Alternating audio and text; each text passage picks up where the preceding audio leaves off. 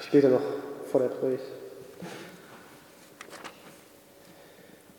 Vater, ich danke dir für diesen Tag, ich danke dir für dein Wort.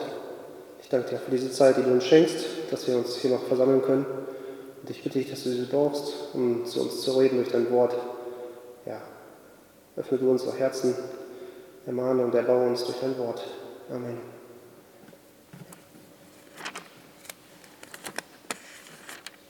Ja, warum?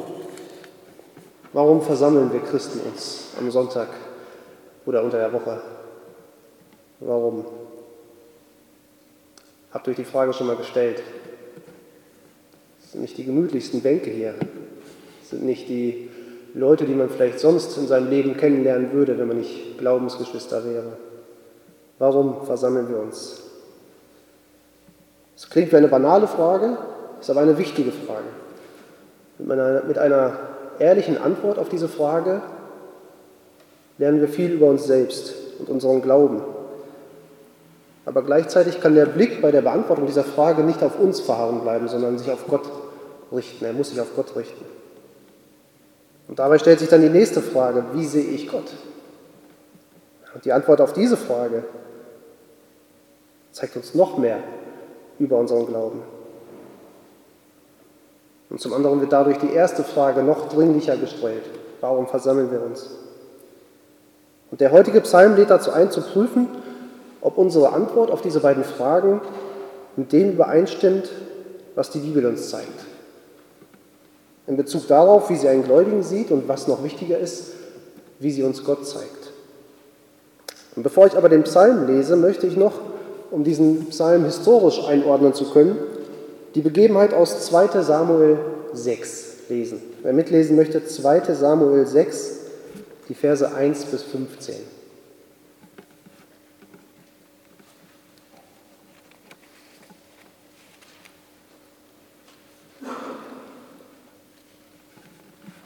Die Bundeslade war abhanden gekommen. Und dann steht dort in 2 Samuel 6, und David versammelte nochmals alle auserwählten Männer in Israel, 30.000 und David machte sich auf mit dem ganzen Volk, das bei ihm war, von Baal Juda, um von dort die Lade Gottes heraufzuholen, bei welcher der Name angerufen wird, der Name des Herrn der Herrscharen, der über den Cherubim thront. Und sie setzten die Lade Gottes auf einen neuen Wagen und holten sie aus dem Hause Abinadabs, das auf dem Hügel war. Usa aber und Achio, die Söhne Abinadabs, lenkten den neuen Wagen. Und sie führten sie aus dem Haus Abinadabs weg, das auf dem Hügel war, und begleiteten die Lade Gottes. Achio aber ging vor der Lade her. Und David und das ganze Haus Israel tanzten vor dem Herrn mit verschiedenen Hölzern, vom Wacholder, mit Leiern, mit Hafen, mit Pauken, mit Rasseln und, verschiedenen, äh, und mit Zimmeln. Als sie nun so zur Tenne nach uns gekommen waren, griff Ussa mit der Hand nach der Lade Gottes und hielt sie fest, weil die Rinder zu Fall gekommen waren. Da entbrannte der Zorn des Herrn über Ussa und dort schlug ihn Gott dieser Vermessenheit wegen und er starb dort bei der Lade Gottes. Da wurde David tief betrübt, dass der Herr einen solchen Schlag gegen Ussa geführt hatte. Daher nannte man jenen Ort Peres Ussa bis auf den heutigen Tag. Und an jedem Tag fürchtete sich David vor dem Herrn und sagte, wie soll die Lade des Herrn zu mir kommen?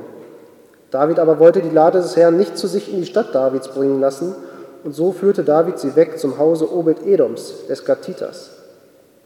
Und im Haus Obed-Edoms, des Gatitas, blieb die Lade des Herrn drei Monate lang. Und der Herr segnete Obed-Edom und sein ganzes Haus. Als nun dem, dem, König David berichtet wurde, der Herr hat das Haus Obed-Edoms und alles, was er hatte, gesegnet um der Lade Gottes willen, da ging David hin und holte die Lade Gottes mit Freuden aus dem Hause Obed-Edoms herauf in die Stadt Davids. Und es geschah, wenn die Träger der Lade des Herrn sechs Schritte gegangen waren, opferte man einen Ochsen und ein fettes Schaf. Und David tanzte voller Hingabe vor dem Herrn und David war umgürtet mit einem leinenen Ephod. Und so brachten David und das ganze Haus Israel die Lade des Herrn hinauf mit Jauchzen und mit Hörnerschall. Ja, diese Situation wird als Grundlage für die Entstehung des Psalms angesehen und ich denke, wenn wir den Psalm gleich lesen, merken wir auch, warum das so ist. Ja, unter Christen wird der Psalm auch gerne im Zusammenhang mit Christi Himmelfahrt oder mit Weihnachten gesungen oder gelesen. Ähm, und auf die Punkte werde ich auch noch zu sprechen kommen. Aber ich denke, es ist sinnvoll, zuerst ja, diesen historischen Hintergrund beim Lesen des Psalms vor Augen zu haben. Und ich lese den Psalm 24. Ein Psalm Davids. Dem Herrn gehört die Erde und was sie erfüllt, der Erdkreis und seine Bewohner. Denn er hat ihn gegründet über den Meeren und befestigt über den Strömen. Wer darf auf den Berg des Herrn steigen? Und wer darf an seiner heiligen Stätte stehen? Wer unschuldige Hände hat und ein reines Herz, wer seine Seele nicht auf Trug richtet und nicht falsch schwört, der wird Segen empfangen von dem Herrn und Gerechtigkeit von dem Gott seines Heils. Dies ist das Geschlecht derer, die nach ihm fragen, die dein Angesicht suchen. Das ist Jakob. Hebt eure Häupter empor, empor, ihr Tore, und hebt euch, ihr ewigen Pforten, damit der König der Herrlichkeit einziehe. Wer ist dieser König der Herrlichkeit? Es ist der Herr, der Starke und Mächtige, der Herr, der Held im Kampf. Hebt eure Häupter empor, ihr Tore, ja, hebt eure Häupter, ihr ewigen Pforten, damit der König der Herrlichkeit einziehe. Wer ist denn dieser König der Herrlichkeit? Der Herr der Herrscharen. Er ist der König der Herrlichkeit. Ja, ich möchte den Psalm am Stück durchgehen und genau darauf achten, was er uns über Gott zeigt und was das dann auch für unser Leben bedeuten soll. Ja, auf den ersten Blick scheint sich der Psalm in zwei Teile zu teilen. Einmal die ersten sechs Verse und der zweite Teil ist in Vers 7 bis 10. Und wenn wir an die Begebenheit aus 2 Samuel denken, dann könnte man es so beschreiben, dass der erste Teil den Weg besingt, den Weg mit der Lade zum, zum Berg Zion oder zur Stadt Davids. Und der zweite Teil dann sozusagen für den Einzug der Bundeslade ähm, in der Stadt und auf den Berg Zion gedacht ist.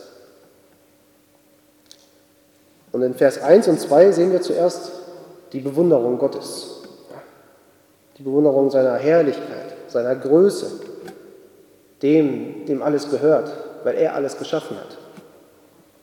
In Versen 3 bis 6 stellt sich daraufhin die Frage, wer darf sich diesem Gott nähern? Wobei ziemlich schnell deutlich wird, dass nur Heilige sich ihm nähern dürfen. Das zeigt die Notwendigkeit eines reinen Geistes und Hingabe auf, ja, bei denen, die Gott anbeten wollen. Und interessant ist, wie, Gott, äh, wie David diese Gedanken einleitet. Ja, er blickt nicht auf den Menschen und fragt, was der Mensch sich denkt oder was er braucht oder was er will. Er versucht auch nicht dem Leser oder dem Menschen ja, diesen Weg oder den Gedanken an Gott irgendwie schmackhaft zu machen. David betrachtet alleine Gott, weil Gott es von sich aus wert ist, angebetet zu werden. Denn er ist der alleinige Schöpfer und Herr dieser Welt und über allem, was in ihr ist. Herr David beruft sich dabei auf den Schöpfungsbericht, die ersten Worte der Bibel. Ja, Im Anfang schuf Gott die Himmel und die Erde. Ähm, Im Psalm 19 führt David den Himmel an, wenn er schreibt, der Himmel erzählt die Herrlichkeit Gottes und das Himmelsgewölbe verkündigt seiner Hände Werk. Und hier im Psalm 24 ja, begründet er die Herrlichkeit Gottes dann von der Erde her. Alle wunderbaren und schönen Dinge der Erde kommen von Gott. All ihr Reichtum, all ihre Pracht, auch alles, das sich auf der Welt tummelt, wurde von ihm geschaffen. Und aufgrund dessen hat er einen Herrschaftsanspruch über alles. Ähm, so schreibt es David schon in 1. Chronik 29. Da sagt er, Dein Herr ist die Größe und die Macht und die Herrlichkeit und der Ruhm und die Hoheit. Denn alles im Himmel und auf Erden ist dein. Dein Herr ist das Reich und du bist der, der erhaben ist über alles als Haupt. Und Reichtum und Ehre kommen von dir und du bist Herrscher über alles. Und in deiner Hand sind Stärke und Macht und in deiner Hand liegt es, alles groß und stark zu machen. Und nun, unser Gott, wir danken dir und preisen deinen herrlichen Namen. Doch wer bin ich und was ist mein Volk, dass wir, dass wir noch die Kraft haben, so freigebig zu spenden? Denn von dir kommt alles und aus deiner Hand haben wir es dir gegeben. Ja, nicht der Mensch mit seinen Ideen und Plänen, mit seinen Gesetzen und mit seinem Einfluss lenkt die Geschicke dieser Welt, sondern Gott, der sie geschaffen hat. Und so bleibt Vers 2 dann bei diesem Gedanken und gibt dem Schöpfungsbericht im Grunde wieder. Im Schöpfungsbericht lesen wir, und Gott sprach, es sammle sich das Wasser unter dem Himmel an einem Ort, dass man das Trockene sehe, Und es geschah so. Und Gott nannte das trockene Erde und die Sammlung der Wasser nannte er Meer. Und Gott sah, dass es gut war. Dadurch hat er die Erde für alle Landtiere, aber vor allem auch für uns Menschen erst bewohnbar, bewohnbar gemacht. Und durch seine Absicht und durch seine Fürsorge können wir leben. Und so sagt es auch der Psalm 104. Wer mitlesen möchte, Psalm 104, die Verse 5 bis 18 lese ich einmal.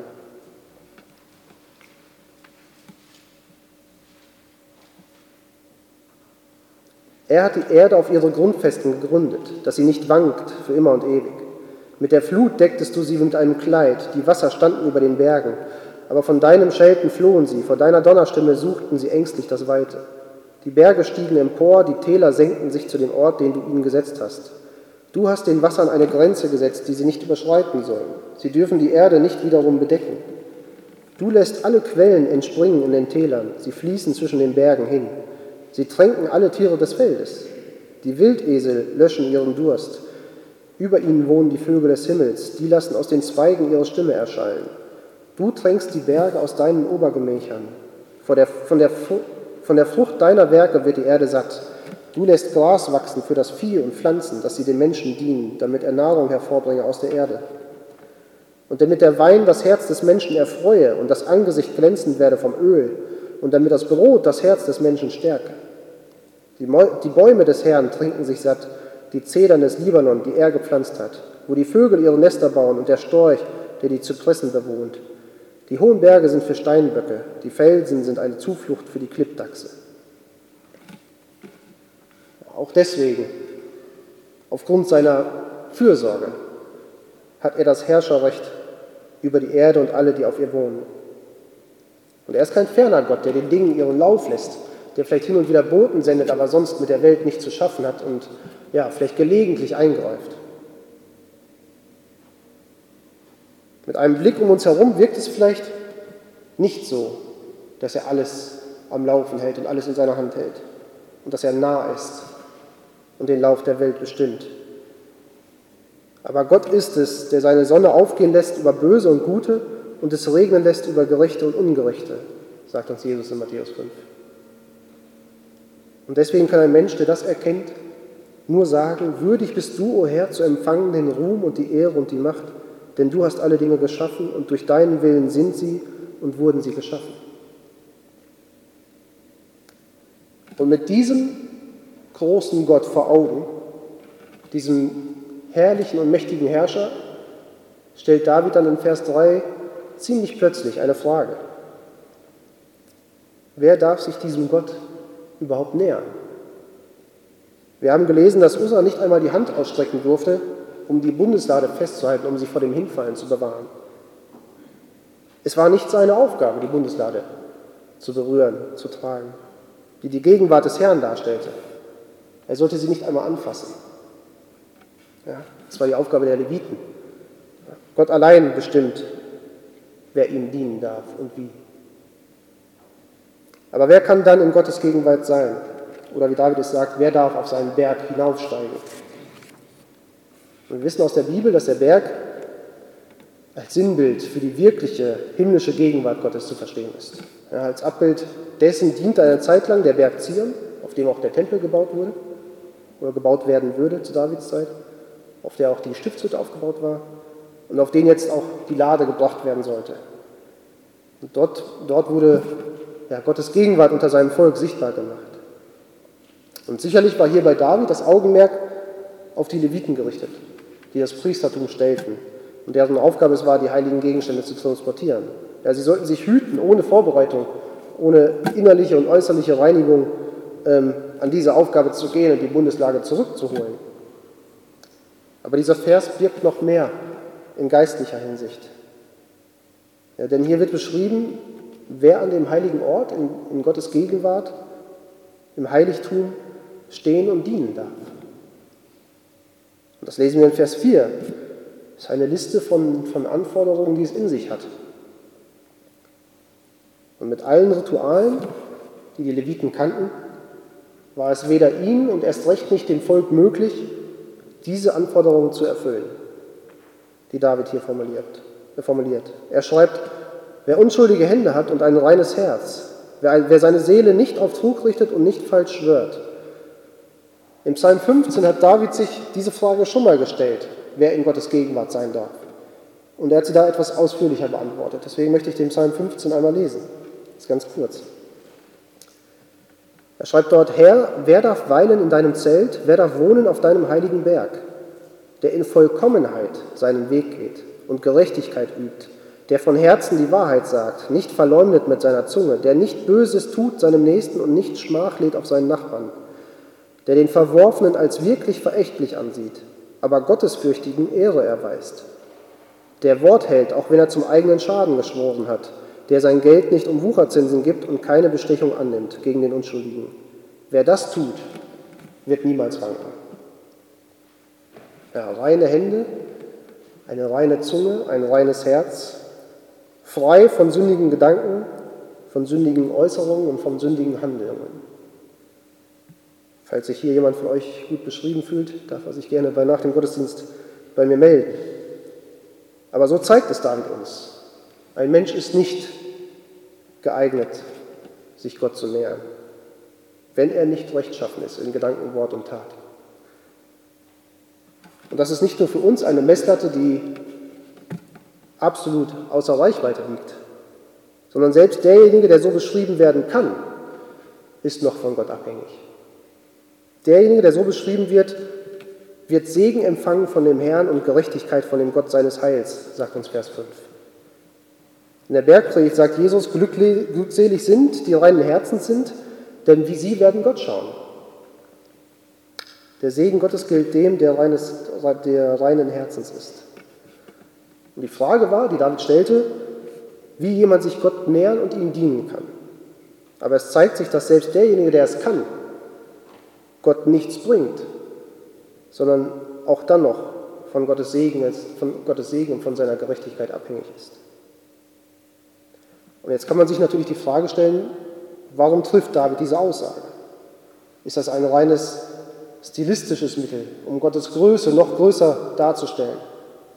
Und ich denke nicht, dass das die Absicht war. Oder man könnte sagen, ja, vielleicht will David einfach damit sagen, Gott ist so heilig, dass niemand in seiner Nähe sein könnte, macht aber nichts, weil Gott ein Auge zudrückt und deswegen dürfen wir es trotzdem. Auch das ist nicht Davids Absicht.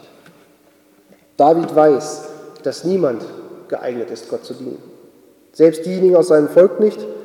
Und er weiß, dass alle Opfer und Riten und sonstige Verordnungen Gottes den Menschen niemals in der Weise reinmachen könnten, wie es David hier beschreibt. Aber David hat auch gesehen, dass Gott dennoch unter ihnen wohnte und sie in seiner Gegenwart sein durften. Und deswegen vertraute er im Glauben darauf, was wir heute rückblickend in Christus auch glauben und wissen dürfen. Dass Gott in seiner Gnade selbst dafür gesorgt hat, dass wir uns ihm nähern dürfen. Und das hat er durch das vollkommene Opfer Christi vollbracht. Und dadurch, dass er uns durch sein Blut ein für alle Mal reingewaschen hat und uns trotz unserer Sünden durch Christus als, äh, als Heilige ansieht. Wir haben im Psalm 23 davon gelesen, dass wir am, am Tisch des Herrn gestärkt werden und dass er selbst uns für diese Gemeinschaft vorbereitet. David und die anderen gottesfürchtigen Menschen im Alten Testament haben darauf vertraut, dass Gott es so macht. Und wir dürfen rückblickend wissen, dass er es durch das Opfer Christi getan hat, der stellvertretend für uns starb, der heilig, unschuldig, unbefleckt, von den Sündern abgesondert und höher als die Himmel ist, wie es im Hebräer steht. Und der, der fragen konnte, wer von euch überführt mich der Sünde? Er war der wirklich Heilige. Und durch ihn dürfen wir uns Gott nähern. Aber wenn das so ist, wenn das klar ist, dass wir nicht diese Ansprüche erfüllen, aber dass wir trotzdem zu Gott kommen dürfen, warum legt David dann hier Wert darauf, die Heiligkeit und die Besonderheit derjenigen zu beschreiben, die sich Gott nähern und ihm dienen dürfen? Er richtet dabei nicht den Blick auf uns, sondern er will neben Gottes Heiligkeit und seiner Größe und seiner Herrlichkeit auch seine Gnade betonen. Gott hat zwar alle erschaffen, aber er wird nicht alle retten. Er herrscht über alle, aber nur eine bestimmte Menge hat die ehrenvolle Aufgabe, ihm zu dienen. So hat er es im Volk Israel dadurch angedeutet, ja, dass er allein die Leviten dazu bestimmt hat, den Priesterdienst zu erfüllen. Und so zeigt es sich auch in der gesamten Menschheit, dass er einigen gnädig ist, die in seine Gegenwart kommen dürfen.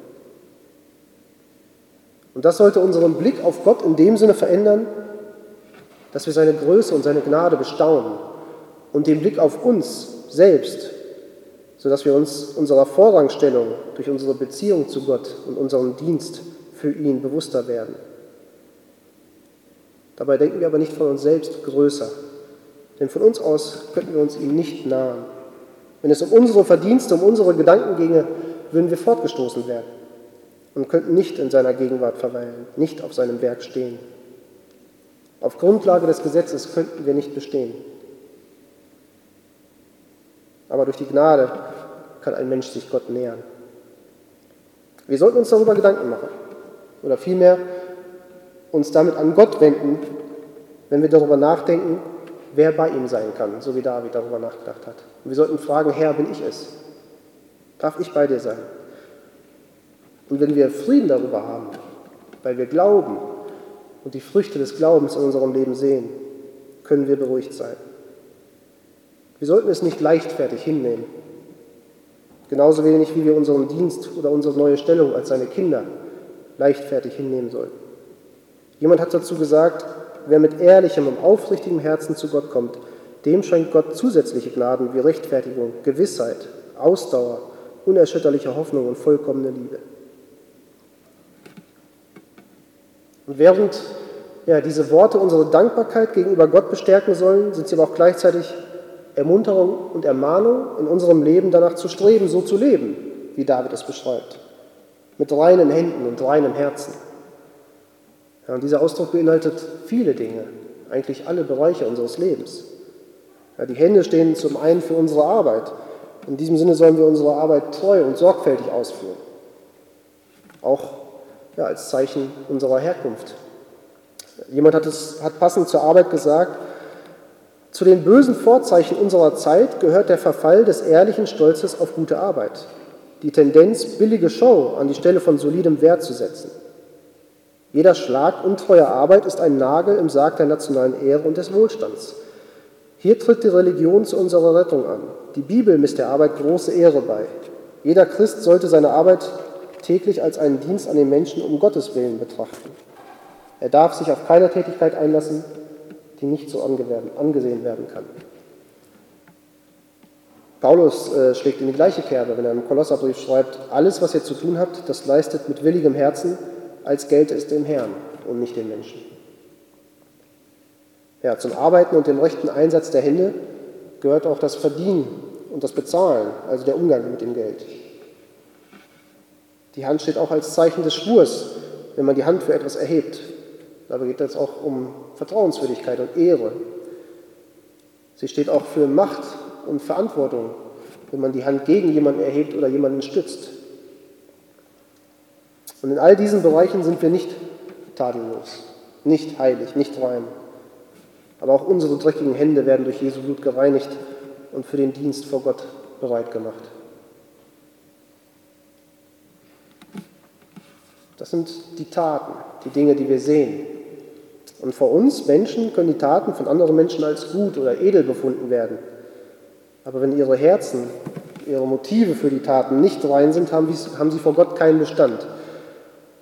Und in der Welt gehen Taten oft vor Motive. Ja, wir sehen auch gerade heute, wie eigentlich zu jeder Zeit, wie der Menschheit in vielen Themen ein schlechtes Gewissen gemacht werden soll. Ja, aktuell ist ja das, Thema, äh, das Klima ein großes Thema, ähm, das in letzter Zeit auch sehr laut beschrieben wird. Und dabei wird an das schlechte Gewissen der Menschen appelliert. Ja, und die Menschen werden dazu aufgerufen, ihr Lebensstil oder zumindest ihren Konsum, ihr Konsumverhalten zu verändern. Und gerade viele der Reichen geben viel Geld, um diese Sache zu unterstützen und sich so die Hände reinzuwaschen. Und dabei zeigt ihr Lebensstil eigentlich, dass sie die Dinge nicht so sehen, wie es ihre Spenden oder ihre Lippenbekenntnisse zeigen soll.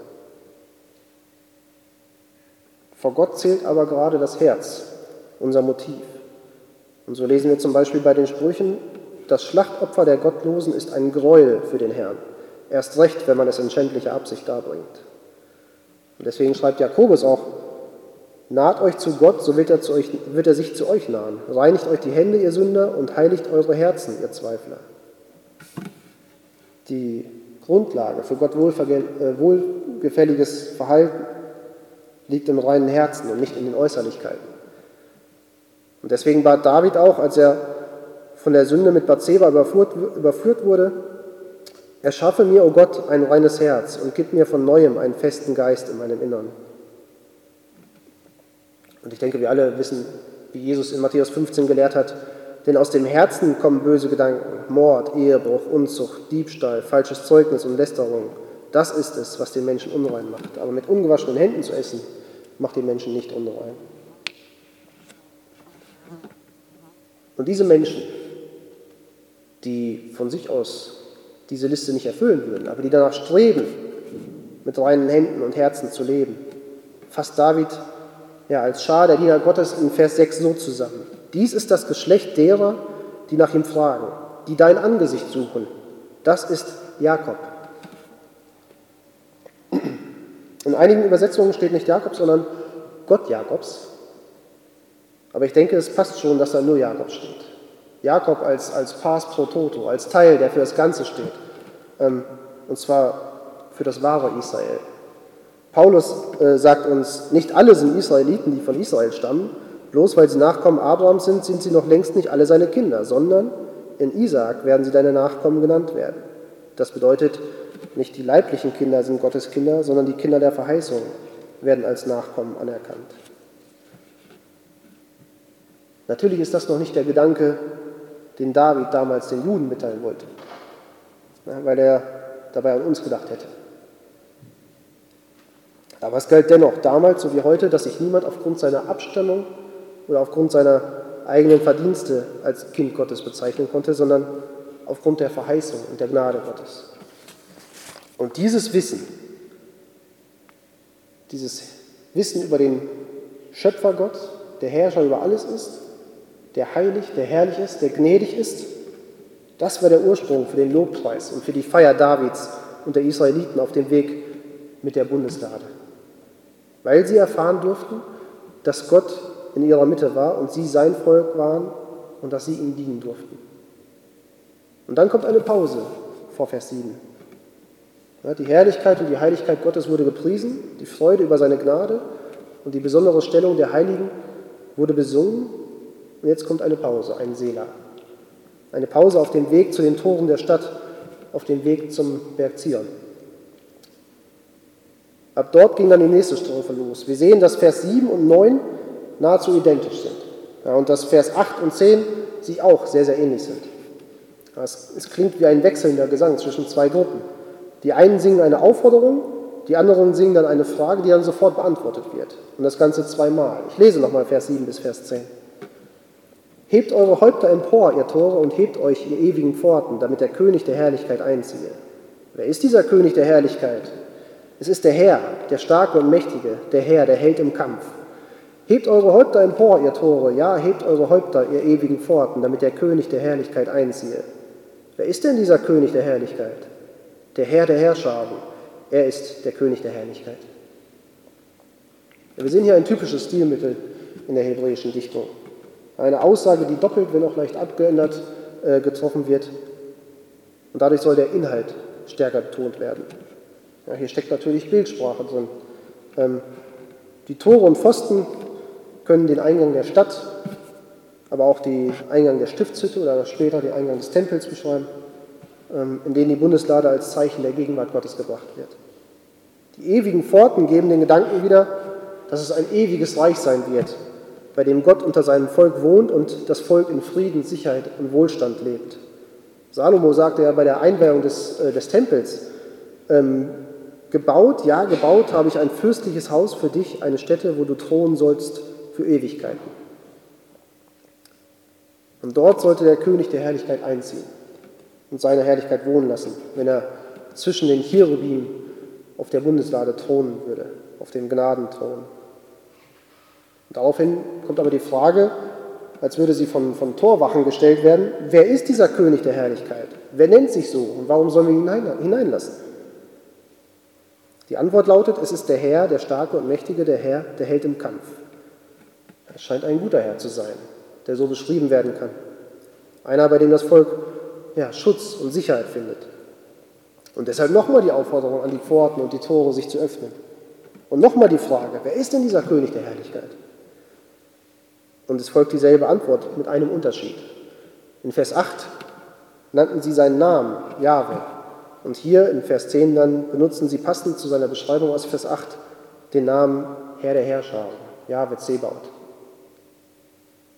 Und es ist sowieso interessant, sich anzuschauen, wie viele Bezeichnungen oder Namen für Gott in diesem kurzen Psalm benutzt werden.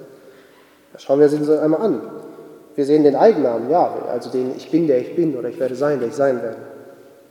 Er wird Gottes Heils genannt, auch der König der Herrlichkeit, in dem die höchste Herrlichkeit zu finden ist und von dem alle Herrlichkeit, alle geschaffene Herrlichkeit auch ausgeht. Er ist der Herr der ganzen Erde, wie wir zu Beginn gesehen haben. Wir sehen auch, oder dazu schrieb jemand, ähm, die Vorstellung von lokalen, also örtlich begrenzten und vormundschaftlichen Gottheiten ist unter den heidnischen Völkern weit verbreitet. Aber die Vorstellung von einem einzigen und höchsten Gott wird durch die Offenbarung gelehrt. Und damit weiter die Offenbarung der Schrift, aber auch die Offenbarung des Handelns Gottes in dieser Welt. Als nächstes sehen wir den Titel Der Herr der Herrscher, Jahwe Zebaoth. Ja, er ist Herr aller Herrscharen des Himmels, seien es die Sterne oder alles andere Geschaffene, das auf sein Wort hört, seien es die Engel, die Cherubim, die auf sein Wort warten und die Seraphim. Alle diese Namen Gottes sind eine Freude für den Gläubigen. Aber wie ist es für uns? Da wir Gott so sehen können, wie er sich in Christus offenbart hat, kennen wir noch andere Namen und Titel.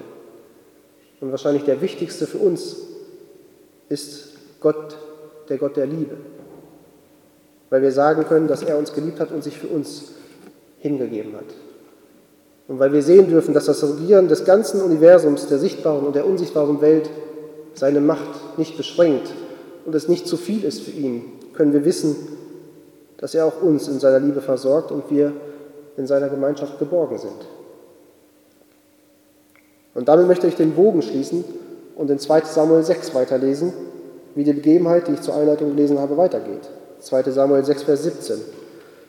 Und sie brachten die Lade des Herrn hinein und stellten sie an ihren Ort, in das Zelt, das David für sie aufgeschlagen hatte. Und David opferte Brandopfer und Friedensopfer vor dem Herrn. Ja, wie am Anfang erwähnt, wird dieser Psalm auch gerne wegen dieser letzten Verse zu Christi Himmelfahrt gesungen, um zu besingen, dass Christus in seinen himmlischen Wohnort eingezogen ist, als herrlich, herrlicher Herrscher, wo er auch für uns Wohnungen bereitet. Auch an, an Weihnachten wird es gerne gesungen, wenn Christen bezeugen, dass Christus in diese Welt kam, in sein Eigentum und in, das, in die Herzen der Gläubigen als ihr Herr. Und ich denke, dem Text wird kein Unrecht getan, wenn wir auch diese ja, prophetische Sicht ähm, stehen lassen. Aber zum Schluss will ich jedem von uns die Frage stellen, ob auch wir uns, so wie David und die Israeliten, so über die Gegenwart Gottes freuen und ob auch wir uns nach der Gemeinschaft mit ihm sehnen, wie wir es in diesem Psalm bei David gesehen haben. Da ist es unser Verlangen, in seiner Gemeinschaft zu sein und ihm zu dienen. Bei Israel haben wir ja gesehen, die reine körperliche Nähe zur Bundeslade oder die körperliche Nähe zum Tempel und zum Tempeldienst und damit zu Gott war kein Garant für Segen oder es war nicht gleichzusetzen mit der geistlichen Nähe zu Gott. Und es ist zumindest in unserem Land ja, keine Schwierigkeit, sich unter Gottes Volk aufzuhalten. Aber wenn wir uns die Verse 3 bis 6 durchlesen und anschauen, ist es alles andere als eine Leichtigkeit, wirklich zu Gottes Volk zu gehören. Aus Gottes Gnade gehören wir dazu. Und zusammen wollen wir ihm dafür die Ehre geben und ihm dienen. Warum versammeln wir Christen uns also? Der Grund ist, Gott gemeinsam zu begegnen, ihm gemeinsam zu dienen und gemeinsam zu loben. Und ich ermahne euch nun, liebe Geschwister, durch die Barmherzigkeit Gottes, dass ihr euren Leib hingebt als ein Opfer, das lebendig, heilig und Gott wohlgefällig sei. Das soll euer vernünftiger Gottesdienst. Amen.